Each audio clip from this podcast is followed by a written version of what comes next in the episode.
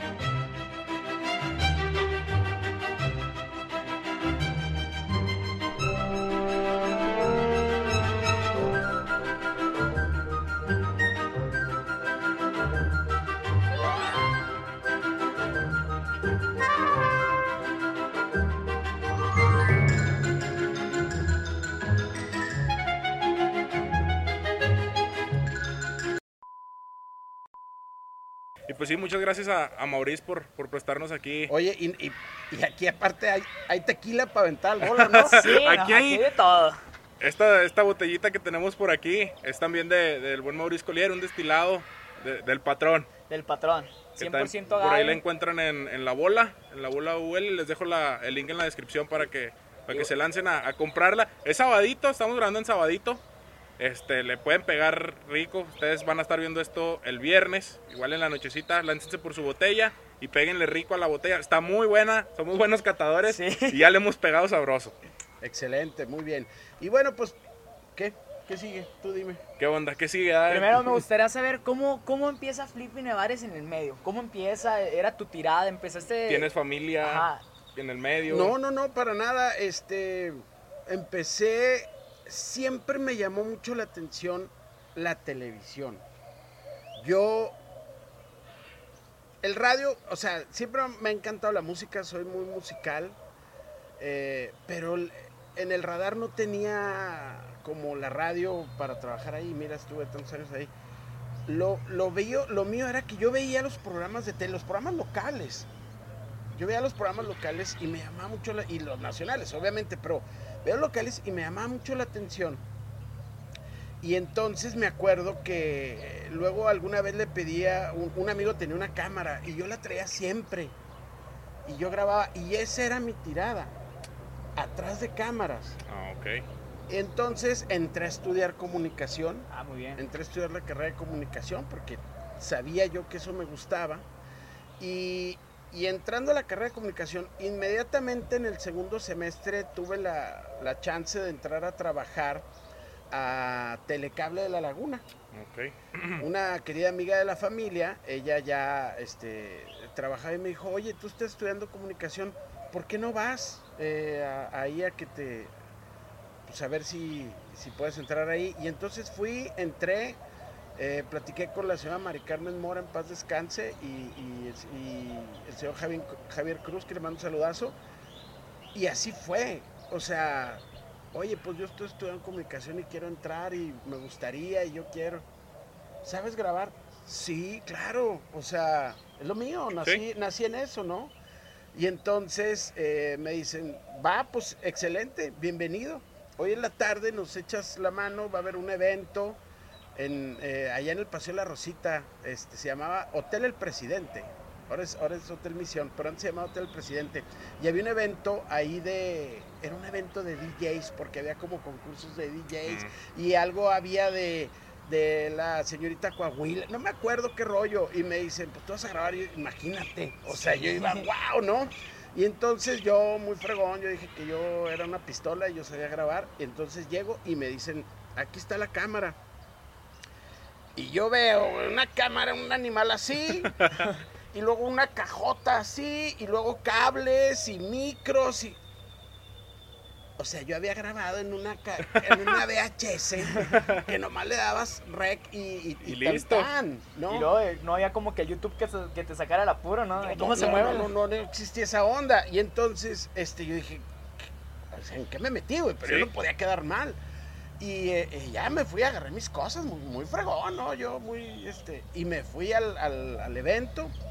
Y llegando al evento, bajé las cosas y las puse y dije, ahora sí, no tengo ni la menor idea de qué sigue. Y entonces, eh, otro buen amigo, el, el, el Pig Batarse, que le mando un saludo, me ve ahí, que yo lo conocía, Pig, ahí en la, en la universidad, él iba más arriba que yo, pero él ya estaba trabajando ahí también en Telecable, y me dice, ¿qué onda, mi rey? ¿Qué onda, mi rey? ¿Te ayudo a, a armar la cámara? Ah, claro, sí. Sí, claro, de- déjame mientras yo cerrar el carro. O sea, Sí, sí. haciéndome totalmente güey para poder así de reojo estar viendo cómo él conectaba eso. Y así fue como aprendí. ¿Ya ajustaste a blancos? ¿No? ¿No? O sea, no tenía idea de lo que me estaba hablando. Y empieza él a, a ajustar a blancos y me dejó la cámara lista, conectada de micro y ya nomás fue rec. Así fue como empecé. Y, y- y ya, total, este. Ya después confesé, oye, no sé cómo, ah, mira, este es el cable y este es el otro y acá y ahí, guaraguara. Y ya fui empezando y luego después de eso empecé a editar, no como ahorita editan muchachos en, en, en la compu, eran unas islas de edición, eran unos cassettes eh, cuyo formato es tres cuartos, porque su medida es de tres cuartos de pulgada la cinta, y entonces eran un- una isla de edición en donde tenías regularmente dos caseteras, una de, de donde salía el video que habías grabado, ¿no? era un cassette así chico, digamos, pero era una cosota así. Y el otro cassette en donde se hacía la producción, un cassette grande, y luego con un RM, un, un un control remoto, ahí este, editabas, y así, pues eh, así empecé, y luego después a empezar a switchar en el máster, a hacer los programas en vivo. Y así fue como empecé mi historia, una historia de verdad de, de maravillarme todos los días, de aprender muchísimas cosas. Y es que en este Jamás medio, pensé estar frente a cámara. ¿eh? en este medio aprenden mucho, ¿verdad? O sea, Todos los días. nosotros lo hemos visto, a pesar de que es un proyecto pues igual y más pequeño y que tenemos más facilidades, que ya ahorita como dices, agarra la compu y hasta YouTube, cómo editar un video Sí. y te avisa cómo. Y de todos modos, todos los días eh, que grabamos, que estamos metiéndole a la edición, le aprendemos algo nuevo a este medio. Todos los días. Aún con esos aparatos de hace muchos años, eh, todos los días yo aprendía cosas nuevas. Eh, ahí desarrollé mucho de la edición. Luego desarrollé mucho más con Chava Sandoval, quien es, eh, mi, es mi amigo. O sea, iba a decir, es el productor. No, o sea, Chava Sandoval es, es- es mi amigo. Pues tenemos pues, ¿qué te diré, güey? O sea, tenemos treinta y tantos años ya trabajando. O sea, desde, no sé, desde el 92, imagínate. 8, 28, bueno, 28 años. Ya no, no, no, Ya no tanto, pero pues unos 28 años trabajando juntos. Y entonces me invitaron él y Erika de la Peña a un programa que se llamaba. eh, me estoy adelantando un poquito. Se llamaba el programa X, en donde luego Chava me invitó a ser eh, coproductor con él. Ah, Yo, era su- yo era productor asociado. Y eso implicaba el que yo también le entraba a la edición. Y bueno, Chava me enseñó muchos trucos para, para editar eh, más rápido o trucos este, que yo no sabía para hacer algunos efectos que hoy le dices a la compu flip y te lo hace. Sí. No picas nada. Y antes era manual. O sea, yo para hacer, para hacer, para hacer algo, digamos, como un stop motion, pues yo me tardaba, este, no sé, a lo mejor una hora para hacer un stop motion de tres segundos. O sea, porque Wow. era picas, picas y lo la máquina y lo otra vez y, lo- y recortas el otro y cuá, y, lo- y dónde dónde va a entrar el otro cuá, cuá, cuá. entonces era un relajo pero bueno pues era fue parte de un proceso de aprendizaje no así fue como así fue como yo empecé en, en esta ondita del, del- de los medios Y, y ahorita, tú lo mencionas, una hora, ahorita sacas tu celular, vas, vas, grabas la historia, la, la pones y listo, no Y te listo, tardaste sí, nada. o, o hay este programas que en tu celular no sé el Quick por ejemplo. ¿no? lo agarras y tas tas tas tas tas y ya trae efecto ya trae la rola ya Sí. trae todo o sea, sí, es, es, es muy grande el cambio, sea, es muy notorio el cambio. a ver es muy notorio sí pero pero aún así necesitas cierta habilidad Obviamente. este que yo por ejemplo no, pos- no poseo la habilidad que tienen ustedes para los chavos para editar y, y no chavos gente que se metió a ese rollo editar este en línea como se le llama y este y editar de esta manera me gusta y lo practico de repente pero pues mis respetos ahora hoy un celular te da una gran gama de cosas, pero Sí. aún con esa gran gama de cosas, si tú no tienes buen ojo, si tú no sabes cómo, porque el celular te graba normal, te graba una gran calidad, pero si ya lo pones en modo profesional y le bajas el ISO y lo haces... Es saber explotar la cámara. Exacto, y hay gente que hace maravillas con un celular, güey. Jamás se mete a una computadora. En el celular graba, edita, produce, mete audios, hace lo que quiera. Es que ya un celular es una computadora. Hay ya. películas hechas Hay con películas celulares, hechas con el celular, sí. conciertos grabados con, con los celulares, entonces pues ahí está el show. Ah, Oye, una, una preguntota, por ejemplo, ahorita que estamos tocando la tecnología y todo, este, más o menos, sí, sí se vio mucho el cambio, no sé, a lo mejor en los 2010 o algo así, donde ya entró más la tecnología a tope, ¿sí se sintió bien. Sí, bueno, cambio? de antes del 2010 eh, se vio mucho el cambio. Como te digo, antes la producción era así, eran la- las, las tres cuartos y el RM, y luego empezaron a salir algunos juguetes, eh, unas co- computadoras, pero eran unas computadoras eh, ahorita no me acuerdo los nombres, pero ahí hacías algunos, algunos trucos y de repente, ¡pum! llegó la era digital y llegó la, la compu en donde eh, bajas todo tu material al disco duro y de ahí comienzas a editar y de ahí comienzas a... El cambio se dio mucho en mejoras de calidad, en mejoras de producción, en eh, de alguna manera, de alguna manera rapidez, porque si es inmediato. Para hacer bien las cosas necesitas tiempo. Antes, por ejemplo, era lo que yo te dije de una hora.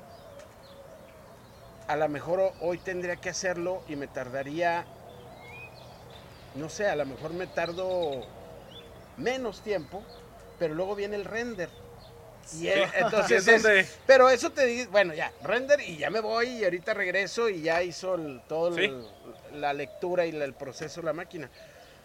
Pero eso nos habla, raza, de que, de que las cosas no son fáciles. O sea, sí nos ha facilitado mucho, pero hacer las cosas así muy chidas Lleva te su implica trabajo. tiempo y trabajo. Sí, obviamente. Y es pasión, eso es pasión, güey, porque la gente que no le gusta se espera y lo quita. A la gente que le gusta el mínimo detalle y me regreso y la fregada. ¿Verdad? ¿Te puedo dar el, el ejemplo claro aquí con nosotros? ¿Cuál? ¿El de la cámara? No, no, no, el de, el de la edición. O sea, Ah, ok. mi tocayo él no edita. Sí, no, yo... O sea, la edición del programa la llevo completamente yo porque él se desespera. O sea, ¿Sí? un día estuvimos haciendo uno para una tarea. No, es que ya no le entendí. Ajá. O sea, ¿sabes qué? No, muévele tú porque yo ya no pude. Y, y ¿sabes qué? Pues también vale la pena decir, no es lo mío. Sí, no, Sí. de la fuerza tiene... No, no es lo mío. Yo... Tú puedes desarrollar otras habilidades este, que van a complementar a Mario.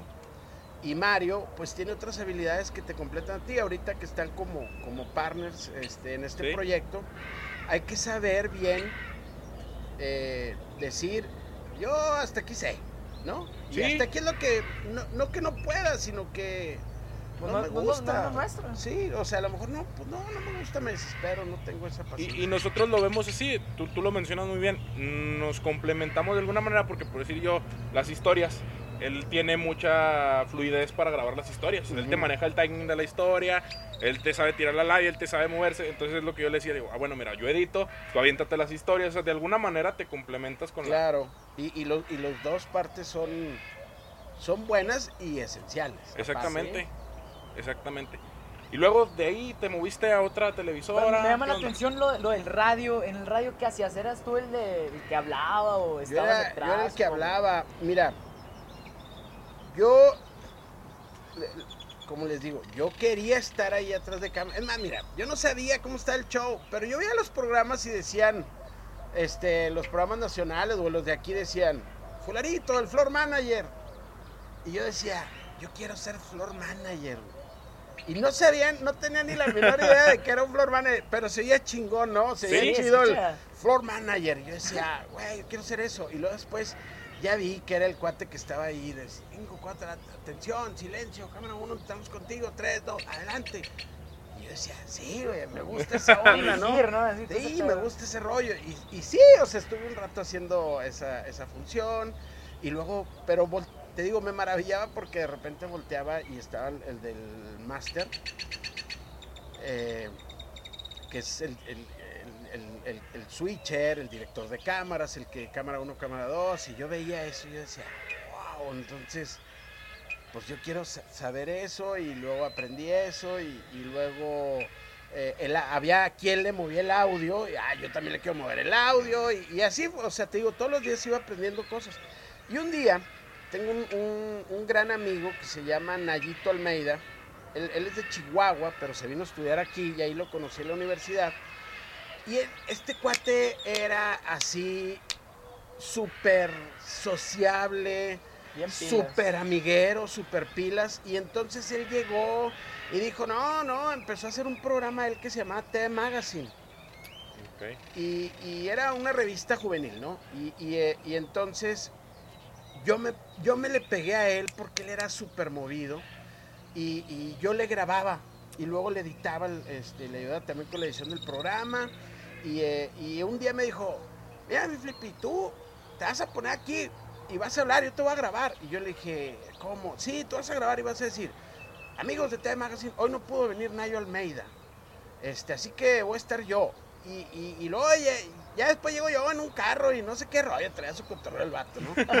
y este, y le digo, no, eh, mira, vamos por alguien aquí, no hay nadie en el canal, aquí, lo otro. Y yo le decía, no, no, no, porque esto fue afuera del canal. Y yo le decía, no, no, no, este, me- mejor, eh, vamos a traer a alguien. No, no, tú, pues para que se vea así, cotorro. Y, y yo no quería porque no era lo mío.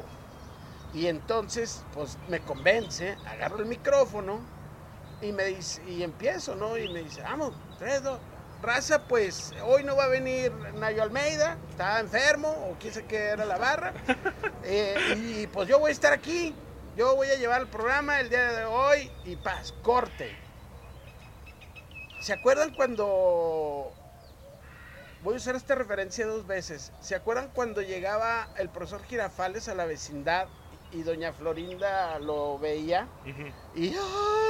¡ay! Sí. eso sentí yo, güey, y sentí en la, en la, en el estómago algo, o sea, yo decía, ¿qué onda?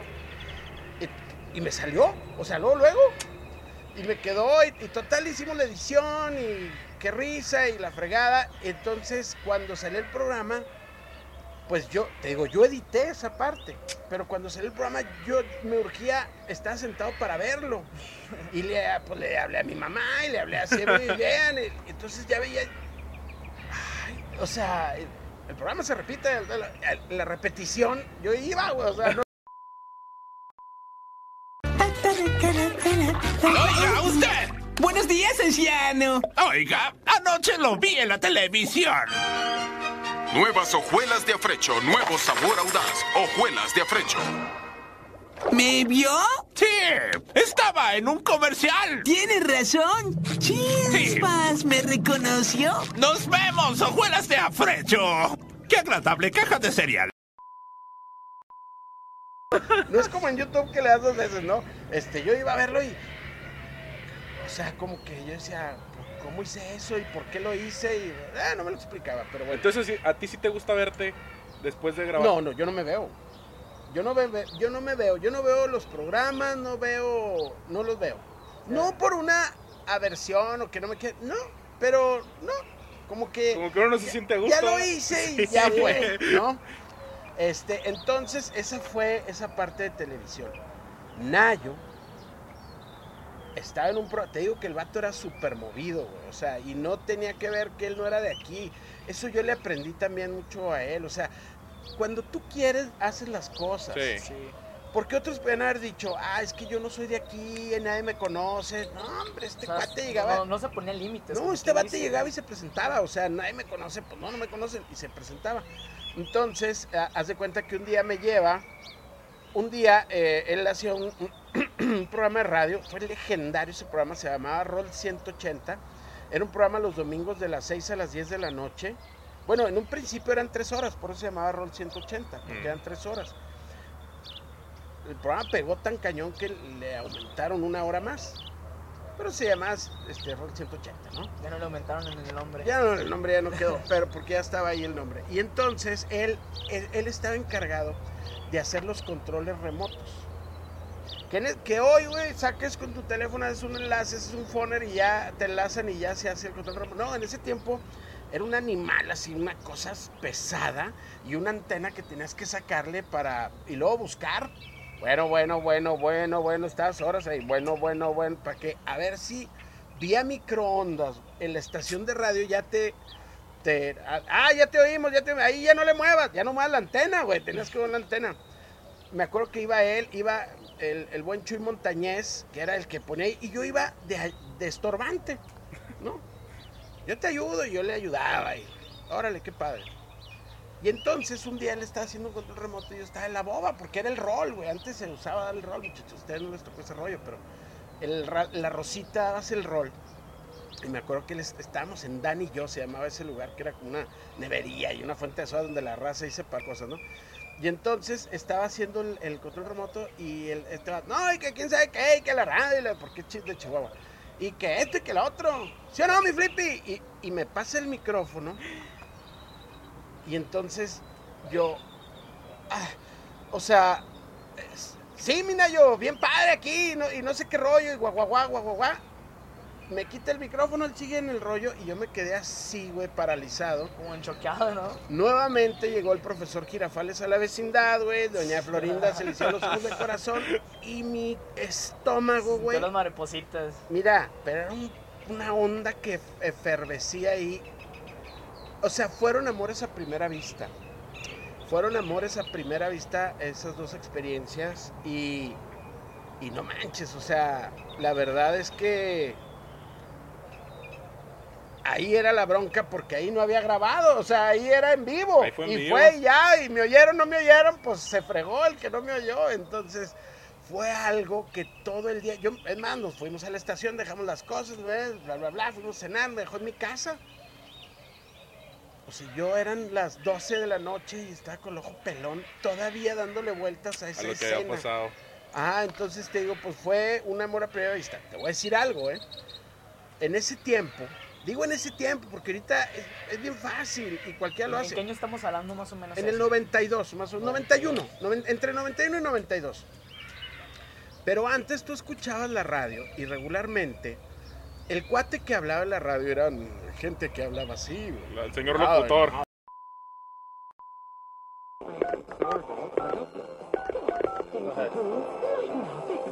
Este fue uno de los éxitos de los Tigres del Norte. Son las 4.15 de la tarde y ahora vamos a las llamadas. Bueno, ¿con quién tengo el gusto? Hola, señor locutor.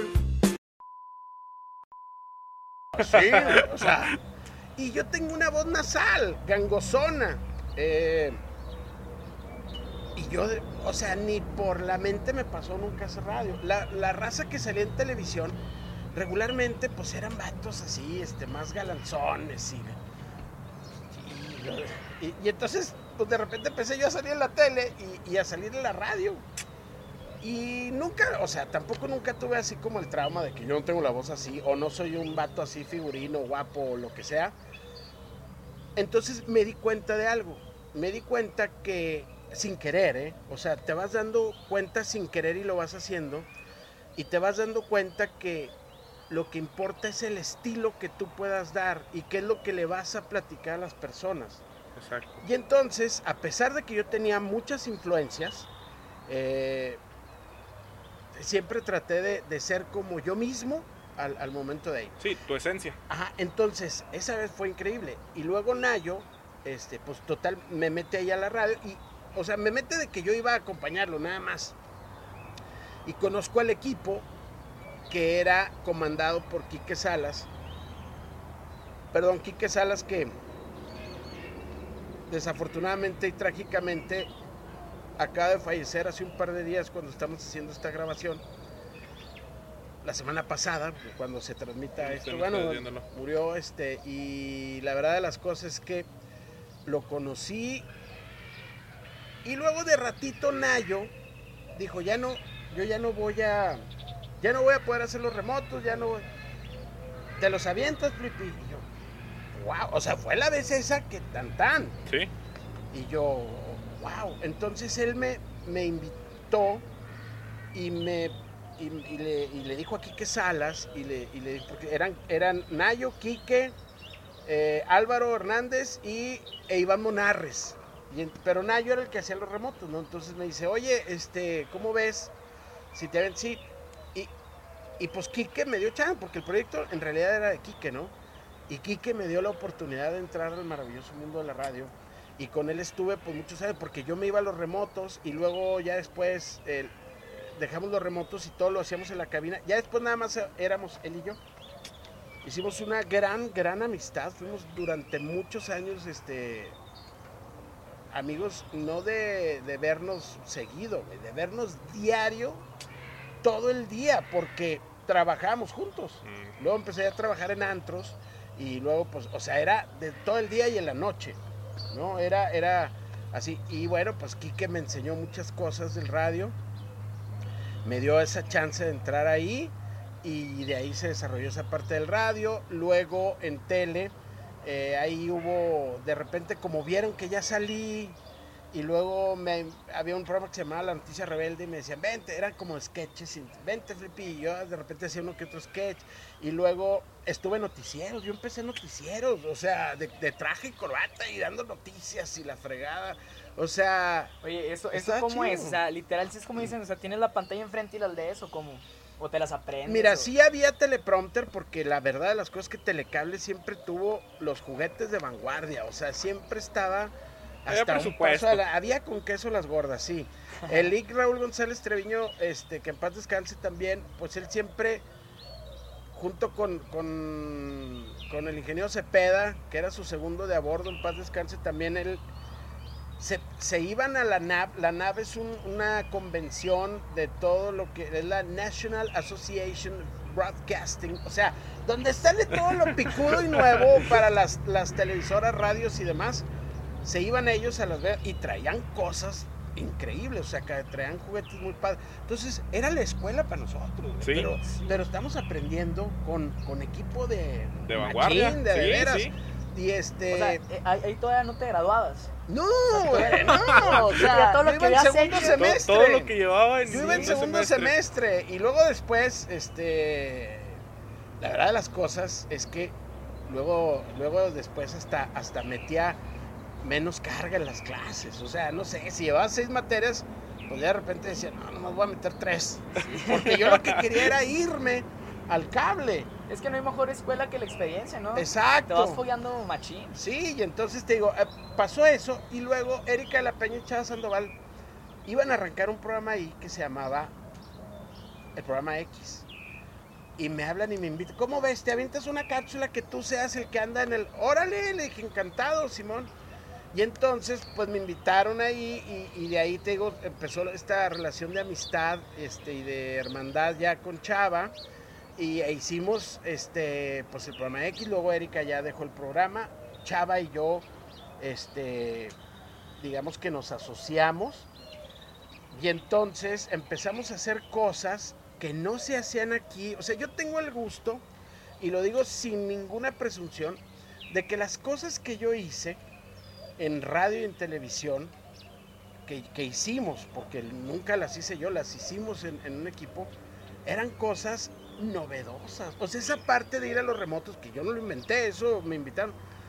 Esas ideas locochonas del radio eran de Quique Salas, y entonces íbamos a hacer los controles remotos. Había veces que hacían, por ejemplo, venía Caifanes, ¿no? O con la, con la disquera. Oye, regálanos, le, le, le pedí aquí que regálanos una guitarra y autografiada por Caifanes. O sea, regalarte una guitarra autografiada por Sí, Caifanes no, era Sí. un disco, güey, o un cassette. O sea, era un regalazo. El rol se hacía en la central y el rol se hacía en el Paseo de la Rosita. Bueno, también en la Madrid, pero en esas épocas ahí. Llegamos a detener cuadras, porque era cuadras de carros, y los llegamos a detener con los controles remotos que estábamos haciendo con los concursos para llevarte la guitarra autografiada de Caifanes o para llevarte un modular completo, que en esos tiempos pues era, no manches, o sea, era un modular. Rapamos a una persona, a una chava, la rapamos en, en- ahí donde está la, la, la, esta de Torreón Jardín, de, ¿cómo se llama? La Torre Eiffel de Torreón Jardín. No la rapamos porque nosotros dijimos, ella lo dijo. O sea, ¿qué es lo más loco que va a hacer para ganarte esta cosa? Y me, Yo me voy a rapar. Otra dijo, yo le tengo pánico a las cucarachas. Me, me llenan de cucarachas. ¿y, y quién se llevó la guitarra? La guitarra se la llevó, fíjate, qué chistoso. La guitarra se la llevó. Ya por pura intriga. Sí, ¿no? Sí, no, la guitarra se la llevó un vato que, fíjate, el compa tenía cáncer. Este, estaba muy joven. El otro día hablé con su hermana, o sea, por azares del destino, me dice, oye, yo soy, da un mensaje, me dice, yo soy hermana, te recordamos con aprecio, a ti y a Quique, porque me acuerdo, ¿te acuerdas? Y yo, o sea, la sacó a mi mente, ah, sí, pues se la ganó mi hermano, mi hermano está enfermo de cáncer, mi hermano ya murió, pero pues fue su alegría que tuvo. O sea, esas anécdotas Son no que te te las dejan acabas, ¿no? Y la familia, o sea, que te diga, es que yo te recuerdo con aprecio porque pasó esas cosas. Entonces estaba padre, ¿no? Y me imagino, la guitarra todavía la tendrán. La ¿no? guitarra la tienen ellos, sí, O sea, sí, sí. no, estaría padre una foto ahí, ¿no? Eh, Que te lo mandaran. Eh, Estaría padre. Bueno, tiempo después, cuando al- le hicimos un cambio a la estación, estaba yo coordinando la estación, la 95.5, cambiamos de logotipo y se llamaba 95 5 sentidos, era un logo verde acá fregón. Pues a un vato, pa- no me acuerdo cuál fue el regalo, se tatuó el logotipo, ¿verdad?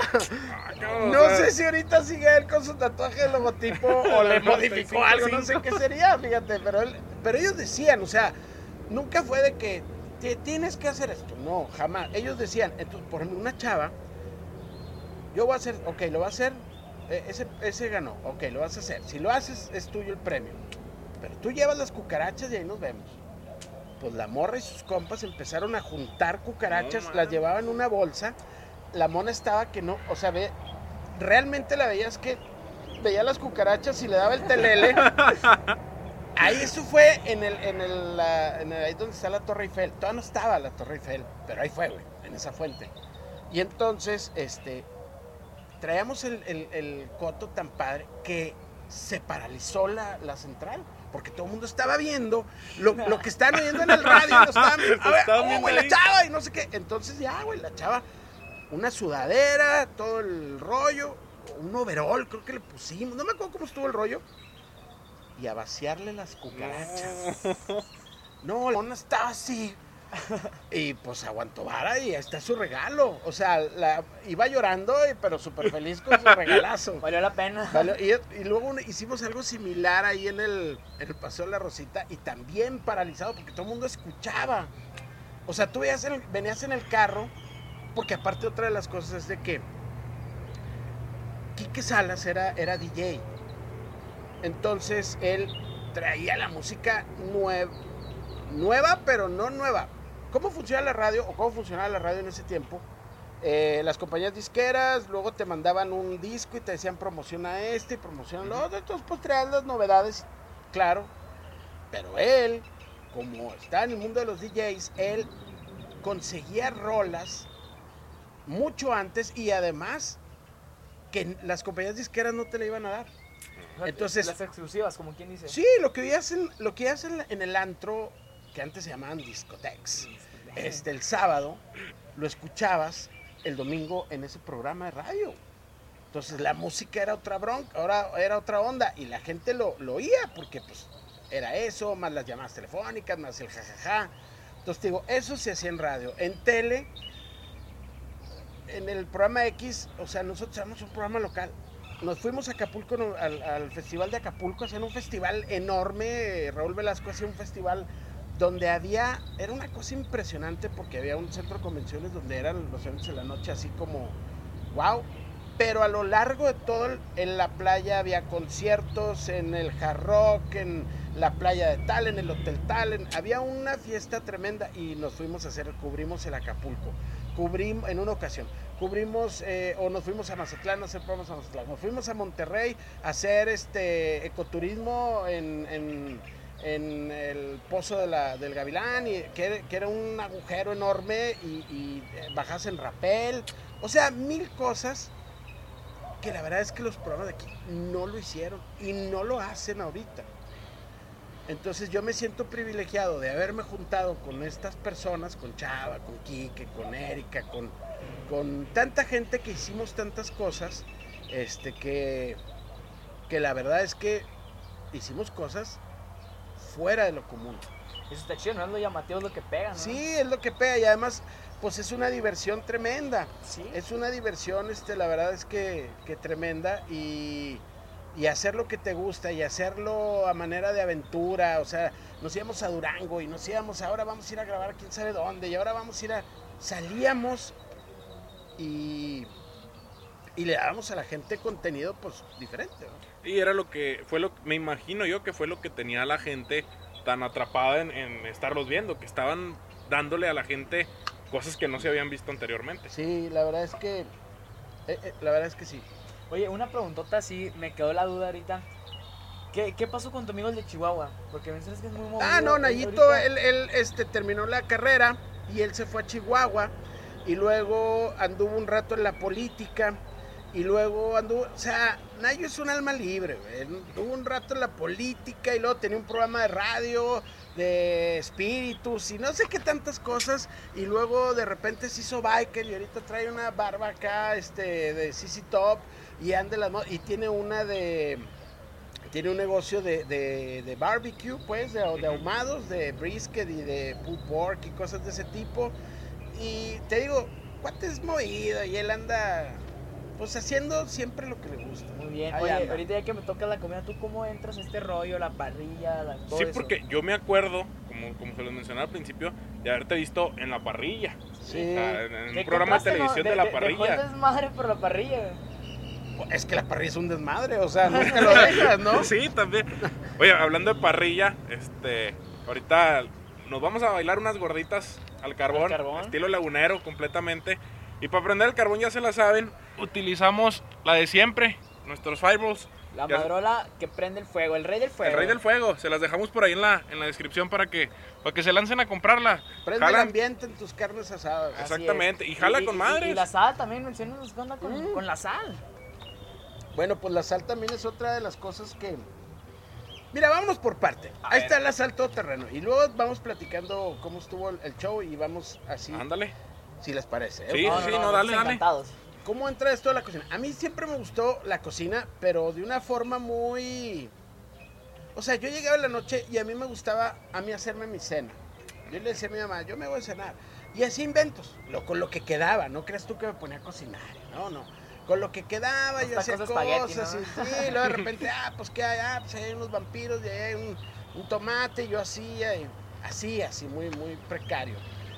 Este, fíjate qué cosas, o sea, una vez dijeron, dijo, dijo la raza, eh, era primer semestre o segundo de, de universidad.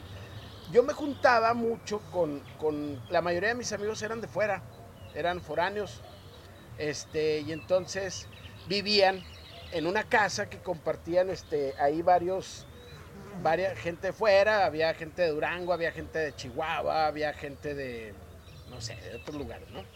Y entonces eh, ahí nos juntamos en esa casa y, decían, dicen un día, oye, vamos a hacer una, una discada. Ah, pues ahora, ¿tú sabes hacer la discada? Sí, claro. No, o sea, no sabía, nunca había hecho una discada, güey. Yo había visto, pero yo no sabía. ¿Y qué necesitamos? Pues esto y esto y esto y esto. Y trajimos todo. Total, era, íbamos a hacer una discada los compas. Y, y- y- y ya sabes, esas fiestas en, e- en esa época, de, o sea, de la juventud, ustedes que están chavos, de- donde te vas a juntar, güey, nosotros tres y otro amigo, güey, y ese amigo le dice a otro y tú a otro, al rato güey. Era una fiesta, o sea, el jardín era un party así tremendo, todos llegaban con hieleras y, y guau, y yo estaba haciendo la discada a la leña, güey.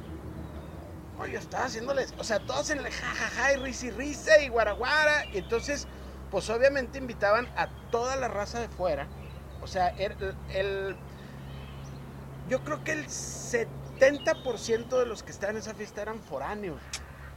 Eh, ¿Por qué? Por- porque los de Durango invitaron a los de Durango, Sí. los de Chihuahua, de Chihuahua. y así, güey. Entonces, este, entonces yo estaba haciendo la discada y ah, le ponía y, y fregada y guaraguara. La discada que iba a ser para cinco amigos güey, terminó en, en la discada para una bandota. Lo bueno es que la discada este, Es rendidora. es rendidora, ¿no? O sea, yo vi que yo hasta les decía, oye, esto es un chorro, pero bueno, o sea, la acabo, si no la comemos. Y empezamos, y empieza la discada, y, y ya quedó la discada, raza. O sea, imagínate el güey ahí en la discada, porque aparte estás como arribita en el, en el rollo, y, y la raza cae, y de repente tú dices, ya quedó, raza. Pues volteabas y eras Dios. O sea, el güey que hacía la discada ahí. ¡ah! Entonces todos se, se- se acercan y yo tiré tortillas y pues cada quien agarre. Y todos ahí echando taco, hombres y mujeres y niños y hasta perros comieron. Y todos comiendo ahí discada. Oh, quedó fregona, quedó fregona. Sí quedó buena, pero pues échale también el alcohol, ¿no, Sí. güey? O sea, échale también y andas medio jarrón, pues todo te sabe a gloria. Entonces, no, bueno, después yo era como que, Felipe, ¿cuándo hace una discada? ¿Y y cuándo hace una discada? Y yo decía, güey, o sea, una vez la hice y ya me hice de fama. Total, pasó el tiempo, te digo, siempre me gustó, pasó el tiempo. Y, y ya pasó muchos años, güey. Y, y un día yo estaba antes en Televisión Azteca eh, y me dicen, oye, fíjate que el- una empresa quiere hacer un programa que se va a llamar La Parrillada Tal, ¿te lo avientas? Y yo dije, claro, sí, yo me lo aviento. Me gusta la idea. Y le sabes, es lo mío, hermano. A mí me dicen el señor Carbón, güey, pero acá la sorda. Y, ah, ah, bueno, adelante, pues, ¿va? ¿cuándo empezamos? No, güey, pues yo creo que ya la semana que entra grabamos. Excelente, va. Salgo de la oficina y me voy a casa de un amigo, güey, de mi compadre Juan Carlos Rivera y le digo, compa, enséñame a prender el carbón, güey, porque no, fíjate, güey. O sea, Flippy ha llevado el sí sé y aprende en la marcha. Sí, güey. Es que mira, si tú dices no sé, güey, ya estás frito. Sí. Si a mí me hubieran dicho, ¿sabes, ¿sabes usar la cámara? No. Pues a lo mejor o no hubiera entrado, o no hubiera tenido esa experiencia, o, o sea, poder ir a algo. A mí siempre me llamó la atención el mundo de los DJs. Yo nunca pude ser DJ porque no tengo mis oídos entrenados para ese rollo.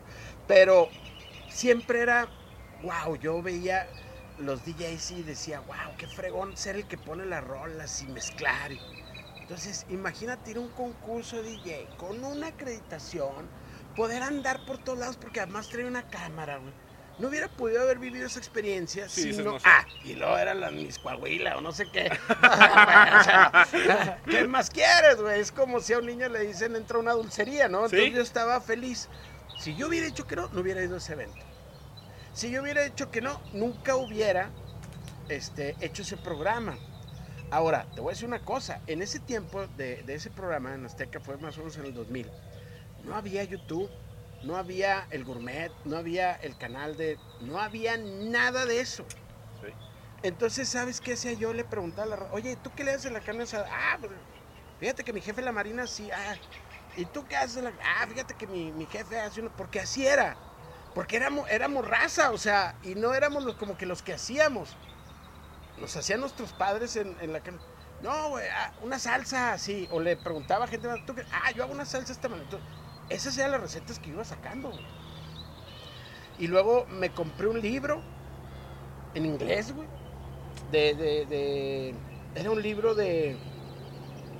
De Bobby Flay, un chef. Entonces yo veía la receta y decía: Esta voy a hacer esta, pero la voy a cambiar. Haz de cuenta que si era una receta de.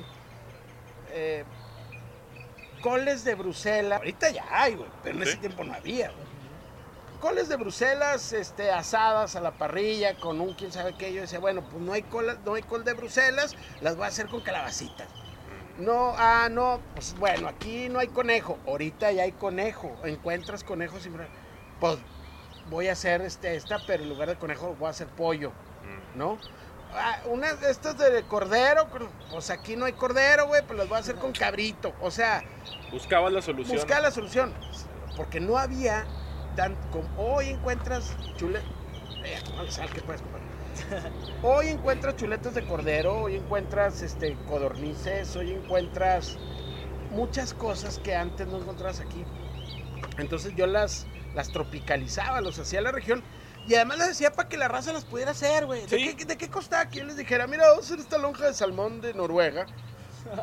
Cuando, güey, pues no hay, ¿no? No hay aquí. Entonces, ahora ya hay, pero antes no era fácil. Sí, era muy difícil de conseguir. Ajá, entonces yo veía una receta de salmón de Noruega y yo me iba a la- a- ahí a la Soriana y veía, ah, güey, pues mira, ahí hay unas, unas truchas, hay unas, vendían unas truchas y existen que se llaman, no me acuerdo cómo se llaman, pero era, haz de cuenta que tuvieras un salmoncillo chiquillo. Y yo decía, esas meras. Y esas meras. Y así era, güey, o sea, prueba y error Sí, prueba y error. Luego después se terminó el, pro- el proyecto y luego lo empezamos en Televisa. O sea, van 15 años de ese programa. Tú estabas este, comiendo Gerber. sí, sí. Tú estabas gateando y yo estaba haciendo un programa de televisión haciéndole al chef. Pues la gente luego me decía, chef, no, yo les digo, no soy chef. Y eso es lo chido del programa. Soy un vato como cualquiera, o sea, me refiero a, como tú, como yo cualquiera, que me, que me gusta la cocina, que me apasiona, que, que, soy aficionado. Soy un aficionado, yo siempre les, les digo en, el programa, yo no soy chef porque no estudié, ni tengo una cocina en donde yo dirija. Un chef no es, o sea, la gente dice, ¿qué está estudiando tu chef? No, no está estudiando chef. Es como tú, güey, no estudias, ¿qué estudias? Gerente, güey, o director general, no. Estudias licenciado en administración o contador, o estudias como cocina para cocinero y luego, cuando eres una pirinola y tú diriges la cocina, eres el chef, es tu Sí. cargo, ¿no? Y entonces yo decía, mira, no tengo ni una cocina que dirija y además, bueno, dirijo la mía, que es mi casa. y este, y además no tengo estudios. Es, es, yo creo que eso es lo que le ha gustado a la raza. Que siempre ha sido Son orgánico. recetas. Y yo he ido aprendiendo muchas cosas, pues imagínate, muchas cosas, porque una cosa que Chava y yo tenemos de nunca repetimos, o sea, sí hemos repetido programas, pero no repetimos recetas. O sea, 15 años, 52 recetas al año, porque es semanal. A lo largo de 15 años estamos hablando de, de- de un chorro. No, no me dan las matemáticas. Imagínate cuántas recetas he hecho para, para la tele.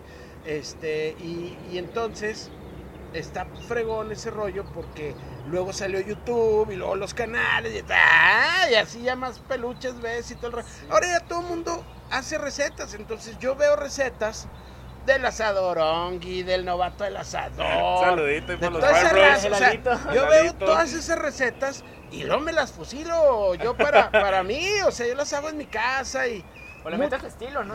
le, y le- le metes tu estilo. O muchas recetas las veo y digo, anda, güey, esa la hice en el 2010, güey, o sea, cosas de ese tipo. Y luego se vino luego el boom de la par- del, del, del ahumado. Y entonces, pues es otra cosa, o sea, es otro boleto. Y, y es aprender, y es aprender. Y así fue como, te digo, entré al mundo, al mundo de la, pues de este rollo de la parrilla. La sal. A mí siempre me gustó eh, hacer mis menjurjes. Ah, agarraba que ajo en polvo y que sal con no sé qué.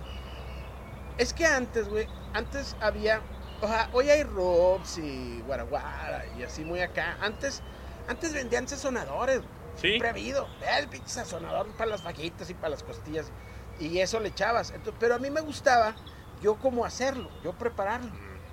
Y luego lo empezaba a preparar porque, porque era o comprabas eso o le echabas sal y luego le echabas del otro y luego le echabas. Entonces yo dije, bueno, lo voy a juntar todo, lo voy a hacer. Ah. Mm, No, más pimienta. ta. Mm, no. Ah, no. Ah, el otro día probé una madre que es sal con apio. Entonces le da una frescura tremenda y lo, le echaba. O sea, yo no sabía que una frescura, pero a mí me sabía algo así. Y échale sal con apio. Mm. Ah, pues se ve chido así, pero más que se ve el color está medio piratón. Ah, mira, ahí hay paprika, una cosa roja. Mm. Paz. Ah, está chido. Entonces ya llegaba yo y la carne asada y yo le echaba. Y luego la raza me decía, vende tu menjurje, güey, anda, ¿por qué no haces tu esta? Y yo, ah, Simón, ya, sí. Sí, sí". Está bien. Y un día nos fuimos de viaje, de vacaciones, y veníamos de regreso este, de la playa, y en la carretera había, venden los costalitos de mar, de sal de mar. De sal de mar. Entonces dije, ah, le voy a llevarnos a la raza. Entonces compré, y compré muchos. Y este, yo creo que ni los regalé, güey, porque soy de los que se me olvidan, los tenía en las... Y dije, ¿qué voy a hacer con tanta pinche sal después? O sea, bueno, pues le voy a dar a este, y le voy a dar al otro, y le voy a dar acá. Pero yo tenía todavía costales de sal, entonces un día pues, dije, ah, sal de mar. Ah, sal de mar, porque luego ya, para la carne asada, sal de mar, güey. Antes no, güey. Antes esa la, la comías cuando ibas a la playa. Allá sí usaba la sal de mar. Pero acá usaba sal normal, güey. Oye, es que lo hemos platicado con, con parrilleros y, y todos han estado de acuerdo en que ahorita el tema parrilla ya está muy de mamador. Muy chateado, estoy haciendo tal corte y le estoy poniendo no sé qué, cuando pues realmente el chiste es el disfrute de estar en la carne. Te voy a decir una cosa con, con todo respeto. Tú, pero tú ponte a ver contenidos de recetas de parrilla.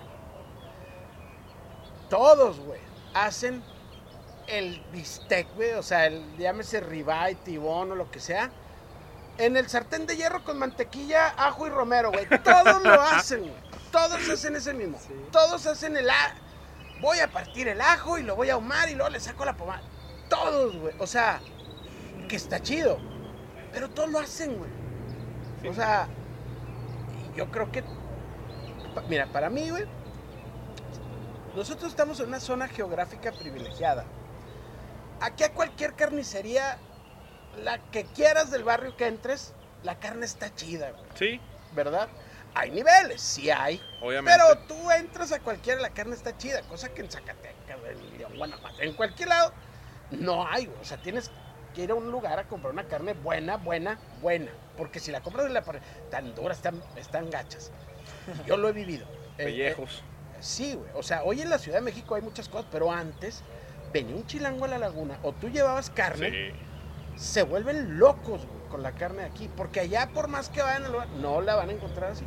Bueno, total, aquí, aquí iba. Ah, ah, a que la carne está buena, güey, en todos lados. Yo creo, a mí, es lo que me gusta, es lo que está alrededor. La salsa, la bombita, el queso con quién sabe qué. A mí todos los issues que están alrededor de la carne asada es lo que me vuelve loco hacer a mí. Es lo que me encanta hacer. Un corte, güey, pues el corte no necesita nada más que sal, güey. Todo Sí. terreno, por supuesto. Sí, sí, Obviamente. Pero un. Pero está padre ponerle otras cosas. No digo que no, me encanta también. Pero pero todo lo que está alrededor, porque es una convivencia, güey. Entonces, a mí que me gusta cocinar, es que de repente yo te llevo a la mesa y te digo, empiecen. Y entonces estás comiendo eso, wow, y wow. Y luego cuando te dicen, güey, es que, no, es que está bien rico y es que no sé qué. Es el alimento para los parrilleros, para los que nos Sí. gusta la parrilla, es el alimento, no es la carne asada, güey. O sea, no es como comer el taco, claro, nos gusta disfrutar. Obviamente, pero Obviamente, si no imagínate, ¿verdad? Este, estaría yo hecho una, un palo. Pero, pero el disfrute mayor que tenemos la gente que estamos en la parrilla, los cocineros, los bartenders, todo, es a las demás personas. sí, el, te quedó con madres. Qué bueno, E- es qué, tu- qué chido que lo haces. Ese es Es, tu, es- es como decía Joel. el o éxito sea, de tu noche. Sí, Sí, sí, te, te dan el...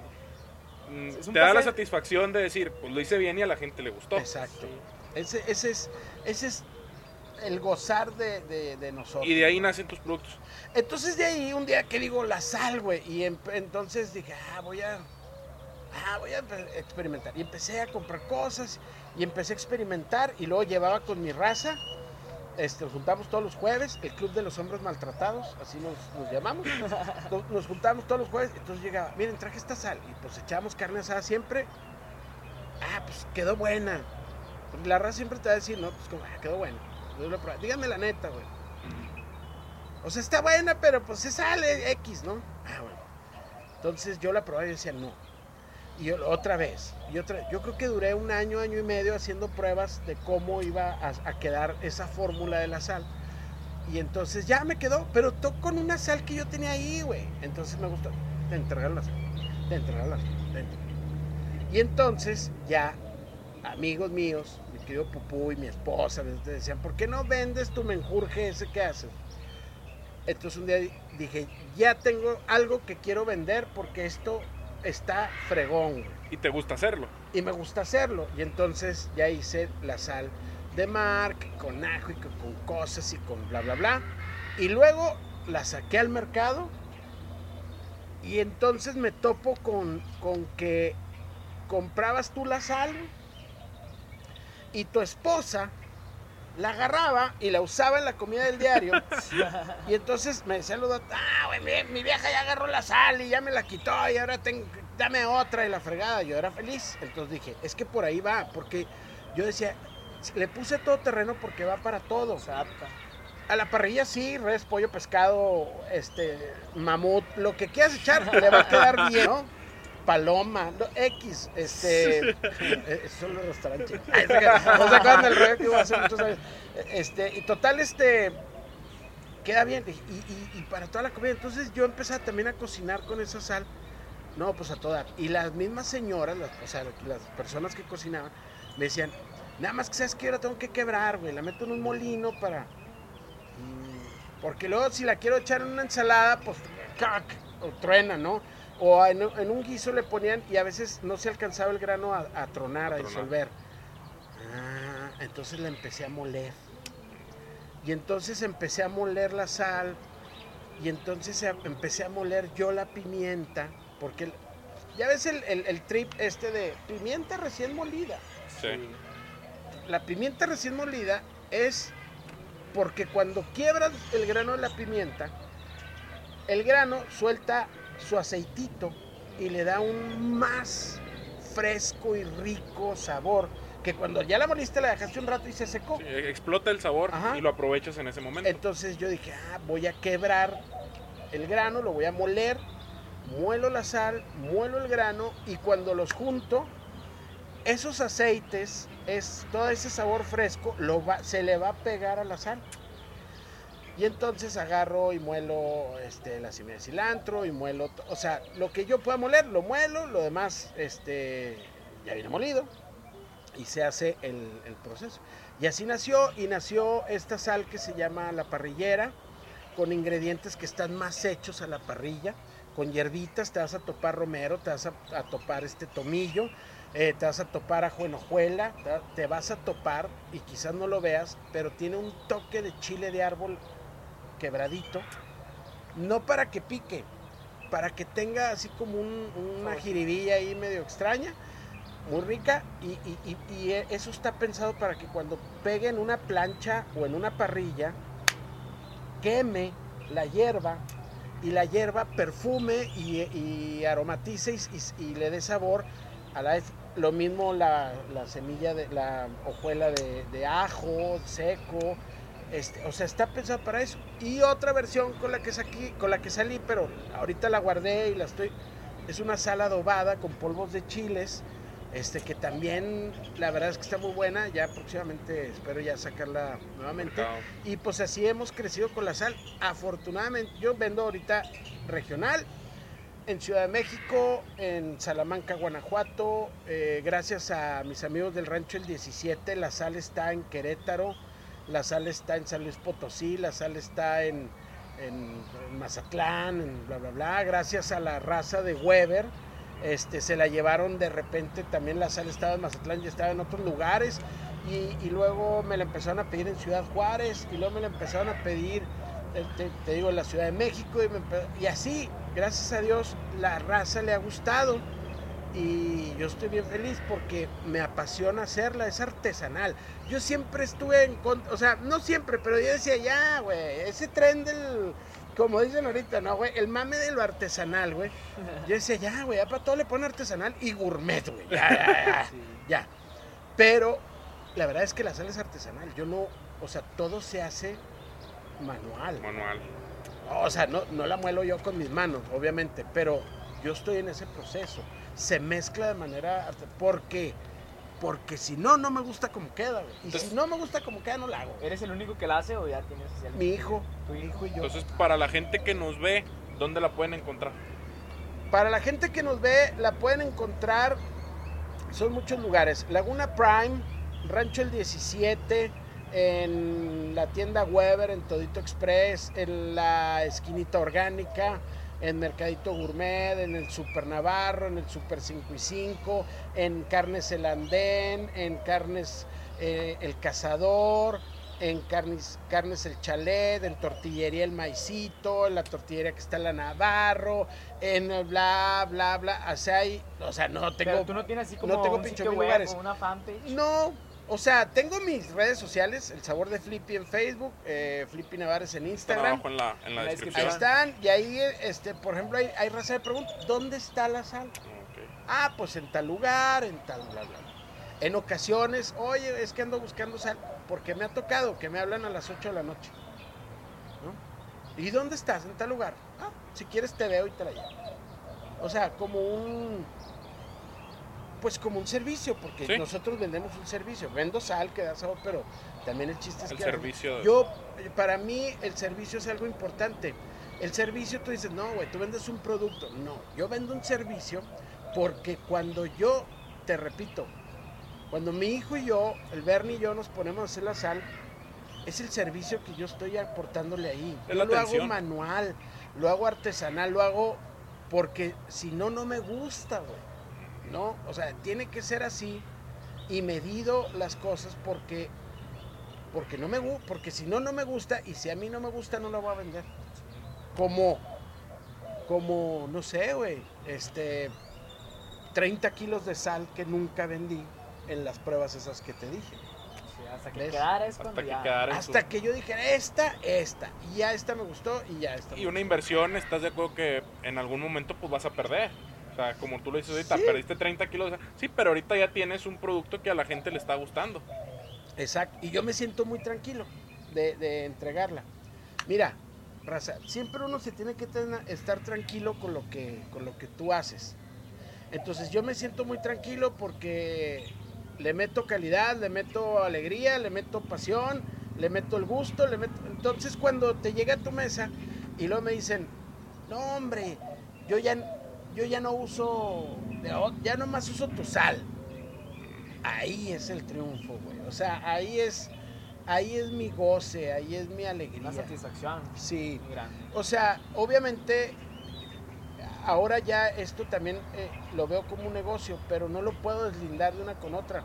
Me gusta cuando la gente compra y me gusta cuando, cuando recibo una utilidad de eso. Sí, Pero, pero esa utilidad no se compara, güey, cuando me dicen, yo ya no uso otra cosa más que tu sal.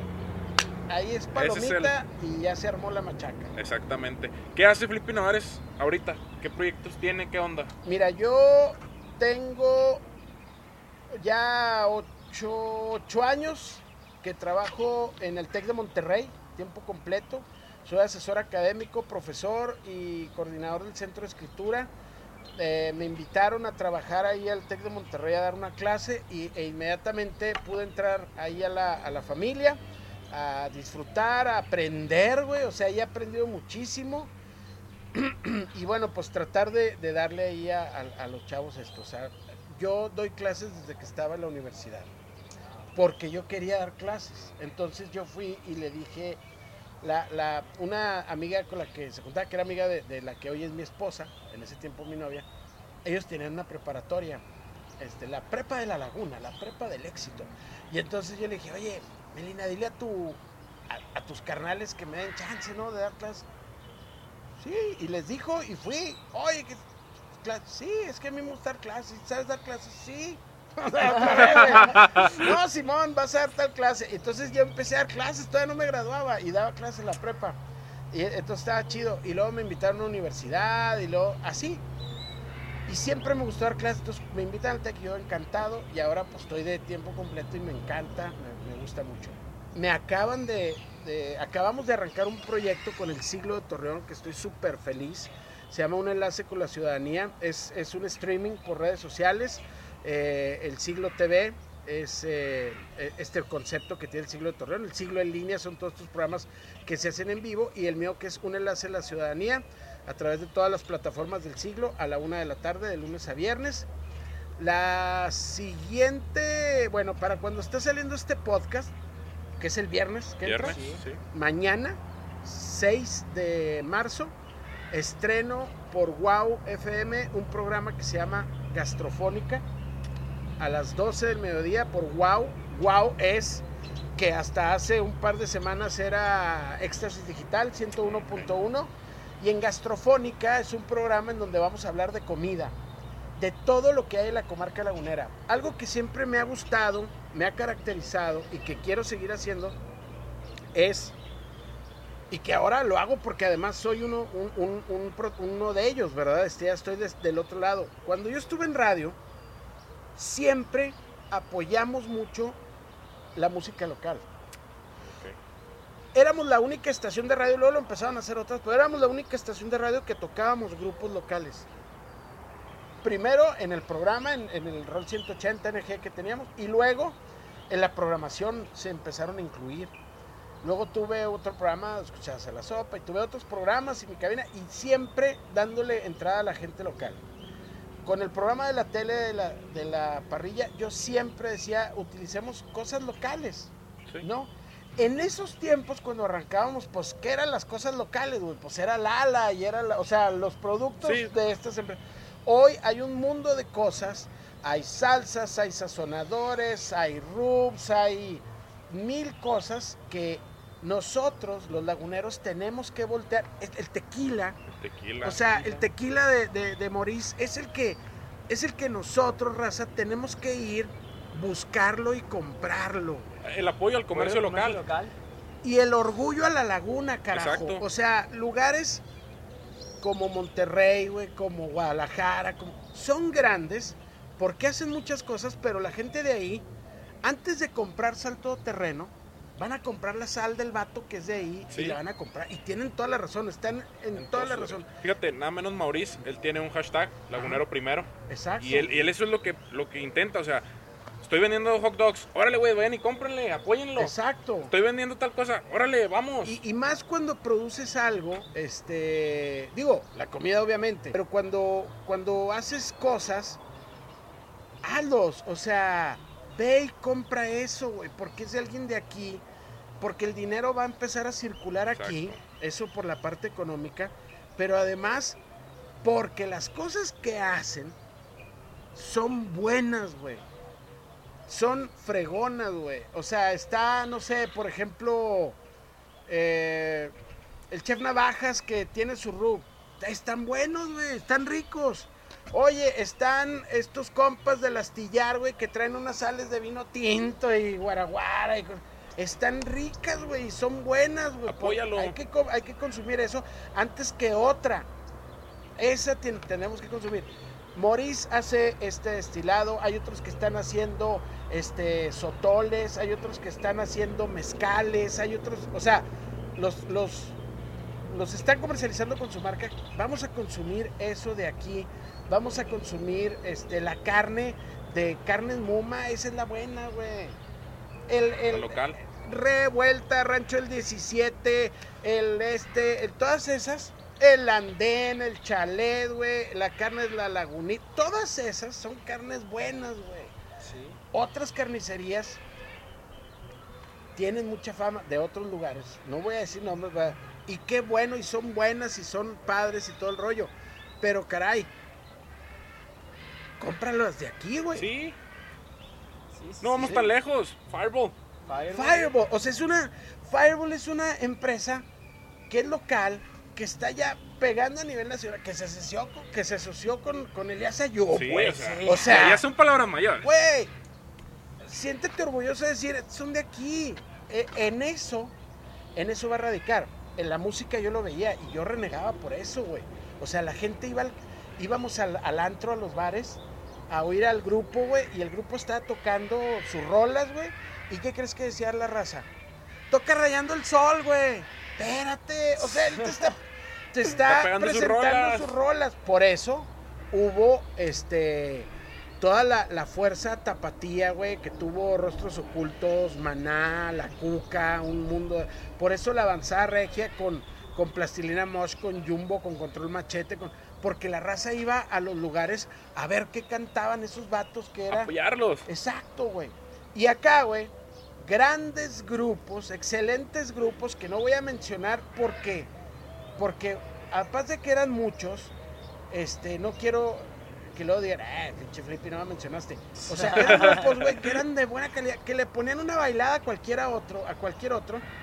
Nada más que sabes qué, güey, si no tienes el apoyo de aquí, güey, está cañón, güey. Y entonces vas tú al bar a tocar tus rolas, fregonas, que además fregonas, y te piden rayando el sol, güey, y, tócame la planta, güey. Si tú piensas que te he roto la maceta, güey, pues no, güey, o sea. Fíjate, tú lo mencionas y, yo lo veía nada menos eh, con la pelea del Canelo. Él- él lo que dice, dice, qué cabrón que mejor te apoyen fuera de tu país que tus mismos paisanos, o sea, que, que mejor los mexicanos digamos, es que este güey está comprando peleas, es que este güey, en vez de decir, qué orgullo que ahorita sea el mejor boxeador a nivel mundial. Es como, somos- es como la frase que dice que uno no es profeta en su tierra. No, güey, somos, es que sabes que desgraciadamente somos la cubeta de cangrejos. güey.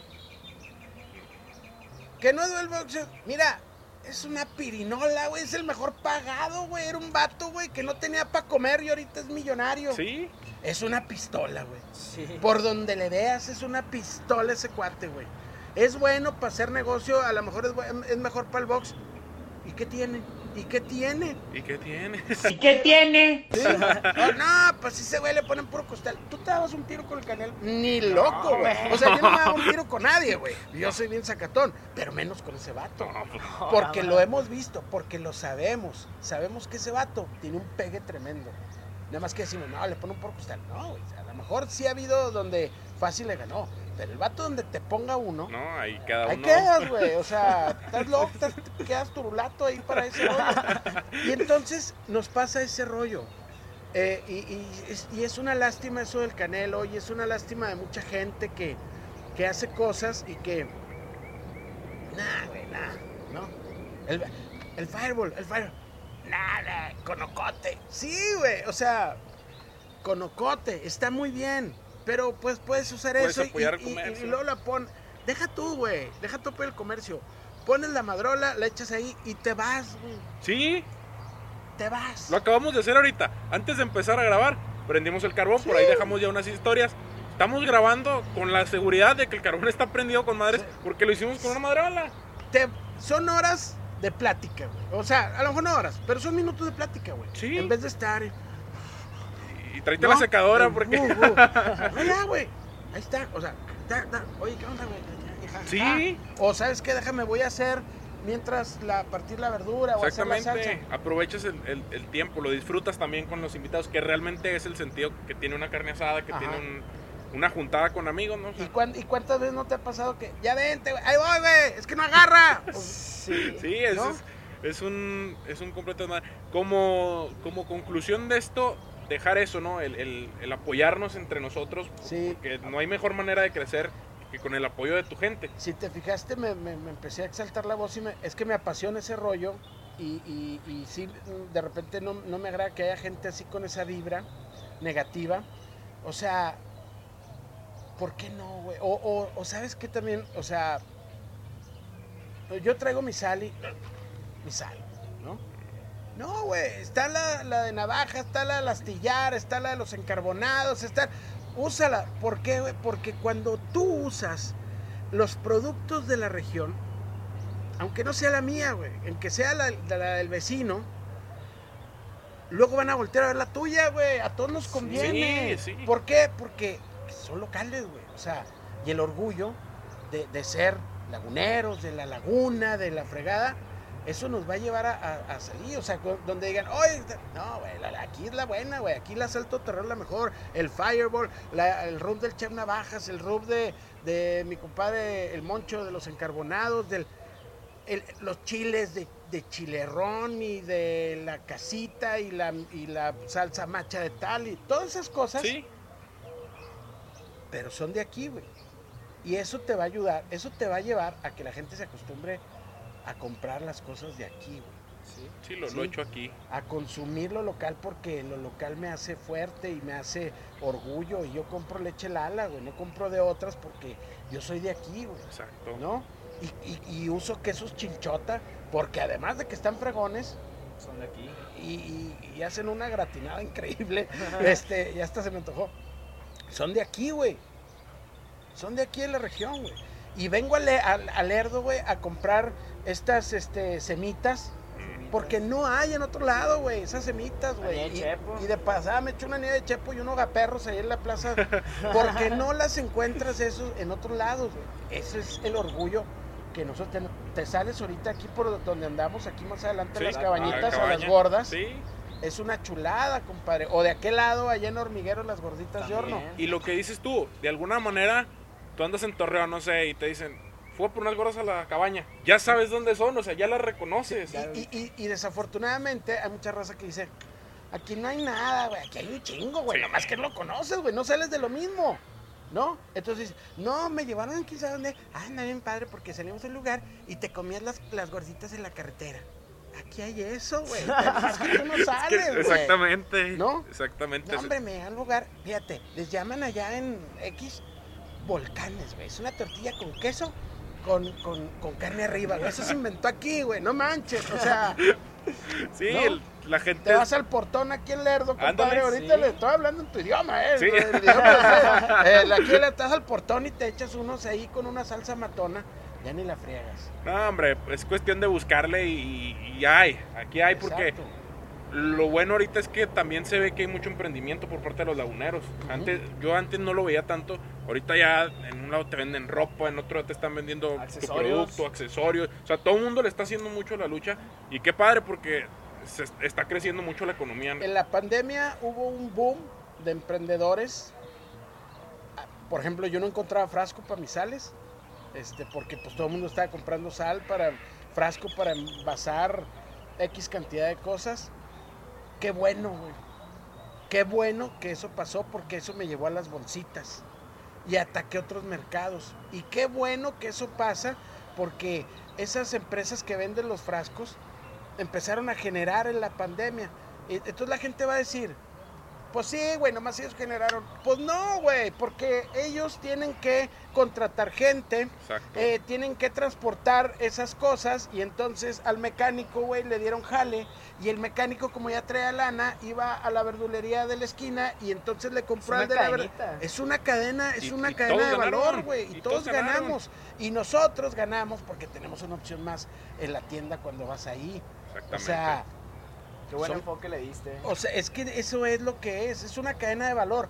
Por eso insisto, cómprenlo de aquí, porque cuando ustedes compran, voy a poner el ejemplo, sí. ¿no? Cuando, cuando compran el producto, cuando compran la sal, aparte que está bueno, de verdad se los digo con, con todo cariño y, y- y que yo espero que les guste mucho. Este, me están dando empleo a mí, pero yo, yo le estoy dando chamba al de la imprenta, al que vende los frascos, al que me vende los sellos, le estoy dando chamba al que me vende este, ingredientes, al que me da mantenimiento de la máquina, al que me da... Es una cadena de valor. Y ellos a su vez le dan. Y ellos a su vez le dan, gracias a todas esas compras, se mueve el dinero. Sí. güey. Lo que pasó cuando la inseguridad, ¿te acuerdas la inseguridad? Sí, sí, sí. Todo, pues, todo el mundo en la casa, güey, porque nos daba miedo, ¿no? No usabas cubrebocas, pero no quería salir, güey. este, y empezaron un grupo de, de- de personas muy valientes a poner un chorro de restaurantes en el centro. Entonces la gente empezó a decir, ah, güey, hay muchos restaurantes. O sea, ¿y qué tiene, güey? ¿No? Ya todo el mundo puesto y se come. Esas mesitas que sacaban para venderte un café y, una, y un pan, el otro que vendía taquitos y el otro que vendía hamburguesas, esas mesitas empezaron a mover Exacto. el efectivo, la microeconomía, güey. Y entonces le compran al carnicero y el carnicero le compra ya todos, todo se transporta en carros, en camiones, en camionetas. El mecánico agarró jale, el vato que tiene la gasolinería le cayó cliente, el todo te fue. Y eso de alguna manera te va a regresar a ti. O sea, Sí. tú que fuiste el que compraste el café y el pan, te va a regresar. Simplemente tu jale se puede mantener. Exacto. Si tienes un negocio, pues entonces vas a empezar así. Es una cadena de valor. Es un ganar-ganar. Exacto.